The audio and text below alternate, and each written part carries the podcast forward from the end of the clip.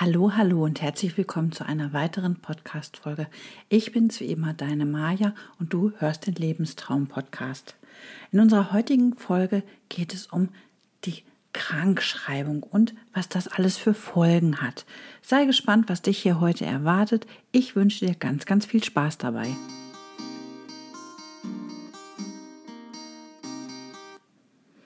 Tja, in unserer heutigen Folge geht es um die Krankschreibung. Was passiert, wenn wir unsere Krebsdiagnose bekommen? Es geht ja erstmal damit los, dass der Verdachtsmoment besteht, wir haben da was in der Brust, was unspezifisches, dann werden wir häufig schon relativ frühzeitig krankgeschrieben, denn das Ganze nimmt uns ja auch wirklich furchtbar mit. Wenn dann erstmal die Standsbiopsie gemacht worden ist, ist eigentlich in der Regel klar, dass dann eine Stelle ist, die operiert werden muss oder bestrahlt oder dass eine Chemotherapie erfolgen muss. Und das ist eigentlich allerspätestens der Moment, wo wir krankgeschrieben werden. Wir alle wissen dann ja auch erstmal, dass wenn wir krankgeschrieben sind, dass wir dann erstmal von unserem Arbeitgeber sechs Wochen Lohnfortzahlung kriegen. Diese sechs Wochen Lohnfortzahlung, das tut uns erstmal nicht weh, denn das ist genau die gleiche Höhe wie unsere Gehaltszahlung auch. Aber nach den sechs Wochen, dann wird es erstmal spannend. Ganz wichtig ist hier einfach auch noch zu sagen und anzumerken, diese Arbeitsunfähigkeitsbescheinigungen, die wir bekommen, die sind ganz oft schon für zwei oder vier Wochen ausgestellt. Hier ist es ganz, ganz wichtig, dass wir die bei unserem Arbeitgeber vorlegen, aber auch bei der Krankenkasse. Bei der Krankenkasse ist es so, dass wir die entweder direkt abgeben können, wenn es die noch bei uns im Ort gibt, per Post schicken oder was recht neu noch ist, dass wir die über eine App hochladen können. Es ist ganz, ganz wichtig, dass wir hier immer einen Nachweis haben. Also wenn du die mit Post verschickst, dann verschick die bitte per Einschreiben, Rückschreiben. Bei der App ist es so, dass du den Nachweis da automatisch hast. Und ab Ende 21 soll es auch so sein, dass die Arztpraxen zum Beispiel deine Arbeitsunfähigkeitsbescheinigung direkt ähm, an die Krankenkasse weiterleiten können. Ganz digital, ganz offiziell. Ne? Also, aber ganz, ganz wichtig ist hier einfach, dass du immer deine Arbeitsunfähigkeitsbescheinigung abgibst. Das ist also super, super wichtig und da solltest du auch auf gar keinen Fall das irgendwie schlunzen oder irgendwann mal nicht machen. Denn das wäre super, super schlecht. Denn solltest du da mal Tage drin haben, wo du keine Arbeitsunfähigkeitsbescheinigung hast, also quasi Fehltage, Tage ohne Nachweis, dann wird dir das hinterher auch vom Geld abgezogen. Und das wäre wirklich super, super ärgerlich. Aber was passiert nun nach diesen sechs Wochen, die du Lohnfortzahlung vom Arbeitgeber bekommst? Danach bekommst du von der Krankenkasse Krankengeld.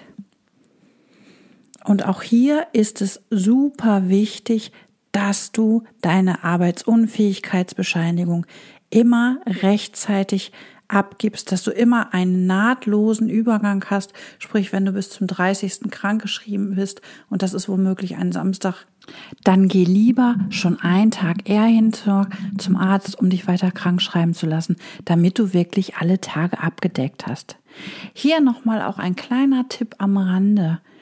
Ähm, Geh nicht regelmäßig jede Woche, um dich krank schreiben zu lassen, sondern versuch das zu bündeln auf alle drei bis vier Wochen. Denn dann bekommst du dein Krankengeld ähnlich wie beim Gehalt, sprich alle vier Wochen.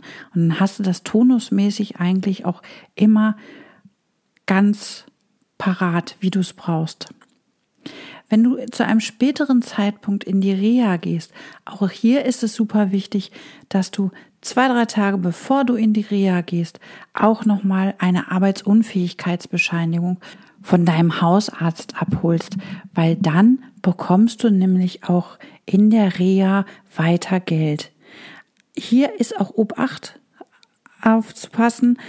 Du bekommst, wenn du in der Reha bist, nicht von der Krankenkasse Geld, sondern von der deutschen Rentenversicherung, entweder Bund oder Land. Und von denen bekommst du dann ein Übergangsgeld und kein Krankengeld. Insgesamt bekommst du sechs Wochen Lohnfortzahlung und 72 Wochen Krankengeld. Das ergibt insgesamt 78 Wochen. Und hier ist schon mal so ein kleiner Knackpunkt drin. In diesen 78 Wochen sind zum Beispiel auch die Wiedereingliederung, die zum Ende mit äh, kommt, wenn du wieder ins Arbeitsleben einsteigst, aber auch deine Reha-Maßnahmen sind da mit drin. Also das sind keine Zeiten, die dann hinterher womöglich noch mal als Add-on kommen.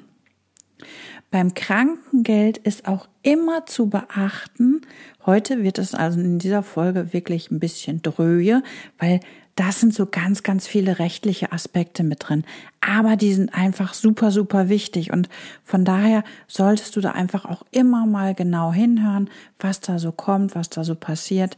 Das ist einfach eine super klasse Sache.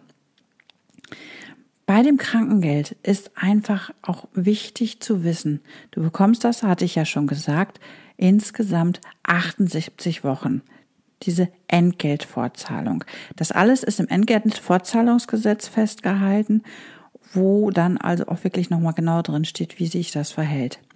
Dieses Krankengeld und was auch vorher, also die, äh, das Krankengeld im Endeffekt bezieht sich immer auf eine Erkrankung.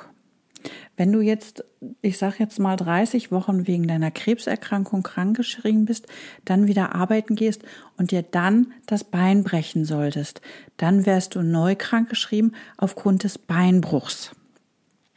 Hast du aber nach diesen 30 Wochen gehst du erst wieder arbeiten und zwei, drei Wochen und dann werden bei dir Metastasen entdeckt.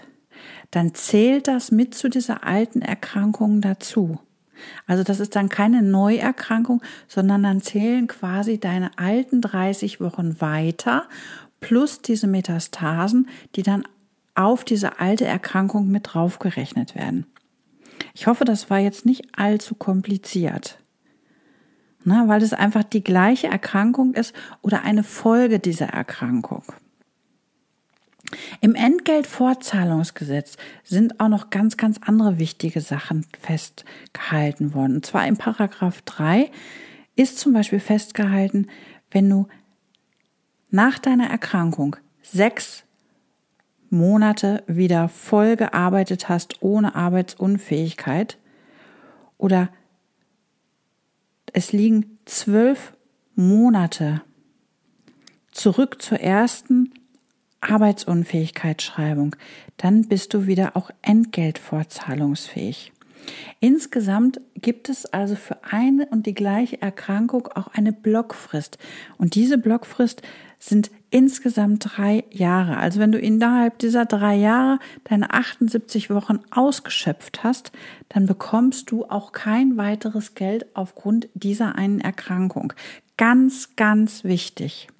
Du kannst zwischendurch auch immer mal bei deiner Krankenkasse nachhaken, wie viel Wochen Krankengeld du noch auf deine Erkrankung bekommst. Das kann dir deine Krankenkasse sagen. Du kriegst das auch zwischendurch immer mal zugeschickt von deiner Krankenkasse. Aber wo du das auch erfragen könntest, wäre zum Beispiel bei deinem Arbeitgeber. Der weiß das auch. Ne? Also wie gesagt, Krankenkasse ist eigentlich bei sowas immer der erste Ansprechpartner. Und die können dir das ganz genau sagen. So circa sechs, acht Wochen, auch bevor die, deine Krankengeldzahlung ausläuft, da wirst du von denen auch nochmal angeschrieben. Da kriegst du auch nochmal das genaue Datum mitgeteilt. Wenn zu diesem Zeitpunkt aber nicht klar ist, und das ist auch nochmal ganz, ganz wichtig zu wissen, dass du danach wieder arbeiten gehen kannst, sondern dass du weiter krank sein wirst, noch über Monate oder über Jahre. Dann empfiehlt es sich hier in diesem Moment einfach auch einen Antrag auf Erwerbsminderungsrente an, zu beantragen. Das ist natürlich jetzt erstmal so wirklich auch ein Schlag vor ein Kontor, wenn man dann hört, na ja, ich bin ja eigentlich noch nicht so wirklich alt und dann soll ich schon eine Erwerbsminderungsrente beantragen. Na, aber eine Erwerbsminderungsrente bekommst du aus gesundheitlichen Gründen, wenn du nicht mehr arbeitsfähig bist. Und dann soll quasi eine Rente wegen voller Erwerbsminderung das Einkommen ersetzen.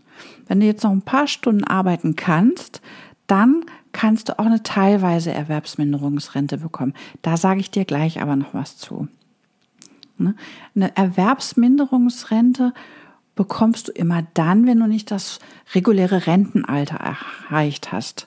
Ne? Und generell sagt natürlich der Rententräger auch immer, ähm, Reha geht vor Rente. Das heißt also erstmal so eine Reha gemacht werden, um zu gucken, wie ist denn deine Erwerbsfähigkeit überhaupt? Kann man das noch verbessern?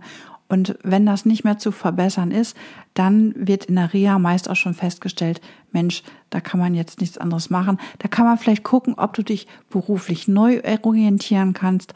Das wäre zum Beispiel eine Möglichkeit. Aber man schaut dann einfach erstmal, was ist überhaupt noch möglich. Auch hier ist ganz, ganz wichtig zu wissen, du müsstest quasi fünf Jahre vor Eintritt in die Erwerbsminderung bei der deutschen Rentenversicherung versichert sein. Das ist aber hier egal, ob das bei, bei der deutschen Rentenversicherung Bund ist oder bei der deutschen Rentenversicherung Land. Ne? Also das ist eigentlich ganz egal. Und du musst also in den letzten fünf Jahren mindestens drei Jahre auch, auch Pflichtbeiträge in die deutsche Rentenversicherung eingezahlt haben. Ich möchte aber noch mal ganz, ganz kurz die Unterschiede wegen der Rente auf Vollerwerbsminderung oder Teilerwerbsminderung erklären. Also Rente auf Vollerwerbsminderung erhältst du immer dann, wenn du weniger als drei Stunden täglich arbeiten kannst. Und das bezieht sich nicht nur auf deine Tätigkeit, sondern auch wirklich auf alle Tätigkeiten. Ähm, und das ist einfach auch ganz, ganz wichtig zu wissen. Bei Rente auf teilweise Erwerbsminderung, da darfst du noch drei Stunden mindestens, aber nicht mehr als sechs Stunden täglich arbeiten. Und auch hier nicht nur in deiner üblichen Tätigkeit, sondern auch in allen anderen Tätigkeiten. Auch hier prüft das natürlich die deutsche Rentenversicherung und die entscheidet dann im Endeffekt auch, wie es dann bei dir weitergeht. Also ganz, ganz wichtig ist einfach auch immer zu wissen, wann ist der Tag X, wann läuft deine dein Krankengeld von der Krankenkasse aus. Und das ist ganz, ganz wichtig für dich einfach zu wissen. Also da lohnt es sich auch einfach bei der Krankenkasse nachzuhaken. Wie sieht das aus? Was könnt ihr mir sagen? Oder du fragst einfach bei deinem Arbeitgeber nach. Weil auch die wissen das auch, denn die sind auch vernetzt mit den Krankenkassen. Und die bekommen diese Daten eigentlich auch übermittelt und die wissen ja auch, ab wann der erste Tag der Lohnfortzahlung ist und auch ein jeder Arbeitgeber kann das danach auch berechnen, wann der Tag X sein wird. Na, aber wenn du auch unsicher bist mit dem ganzen Prozedere, ähm, die meisten großen Arbeitgeber haben eine Schwerbehindertenvertretung und da kannst du auch nachfragen, denn die sind in der, Richt in der Regel auch super, super informiert, super aufgeklärt und die können dir auch helfen. Genauso wie Inklusionsbeauftragte des Arbeitgebers, denn die vertreten einfach auch die, ja, die Menschen mit Schwerbehinderung. Auch die wissen sehr, sehr viel. Der Vorteil bei den Inklusionsbeauftragten ist einfach, dass die jeweils in der Personalabteilung auch noch mit sitzen. Also von daher ist das immer ganz, ganz wichtig. Aber was passiert jetzt, wenn das Krankengeld ausläuft? Ähm, du weißt noch nicht, ob du ähm, deine Erwerbsminderungsrente bekommst. Dann muss man ja einfach gucken, dass man da ja auch weiter Gehalt bekommt oder dass man überhaupt weiter Geld bekommt. Einerseits ist es super wichtig zu prüfen, ob du eine Berufsunfähigkeitsversicherung hast. Das solltest du auf jeden Fall machen. Und ansonsten gehst du mit deiner Bescheinigung von der Krankenkasse mit dem endgültigen Datum gehst du zur Agentur für Arbeit und meldest du dich erstmal von Arbeitslosigkeit bedroht. Das ist ganz, ganz wichtig. Das hört sich jetzt für dich mal paradox an, weil du hast ja eine Beschäftigung, du hast ja einen unbefristeten Arbeitsvertrag.